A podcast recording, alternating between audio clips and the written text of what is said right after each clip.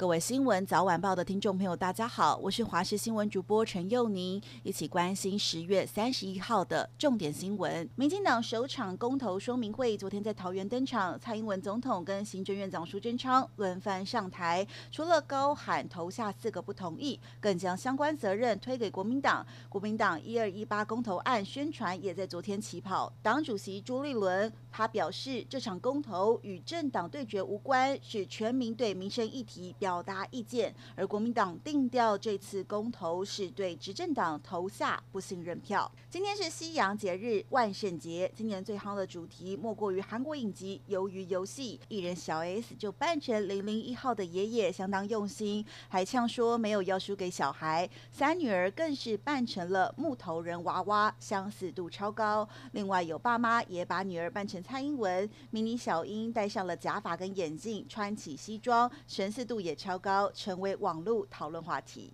台中市清水分局锁定一名有毒品前科的戴姓男子，昨天晚间到他的租屋处要查缉，而警方是有掌握嫌犯带枪防身，所以不敢大意，在租屋处外头向他喊话。原本男子听到警方请他给一些时间收东西，要求远警不要进入，没有想到三十几分钟后听到枪响，警方冲进去才发现嫌犯已经举枪自尽，现场留下了一把改造手枪，还有数发的子弹跟遗书一封。目前警方正在追捕其他共犯。二零二一台南虱目鱼文化季今天在鹿耳门天后宫开幕，现场要来角逐谁才是虱目鱼的霸王。最后是由台南麻豆一尾重达十二点六六公斤的虱目鱼夺冠，勇夺二零二一年台南狮霸王宝座。三年一颗的屏东东港迎王平安祭，凌晨进入整个祭典最高潮送王仪式，也就是烧王船。送驾的队伍依序来到了镇海公园海边前进，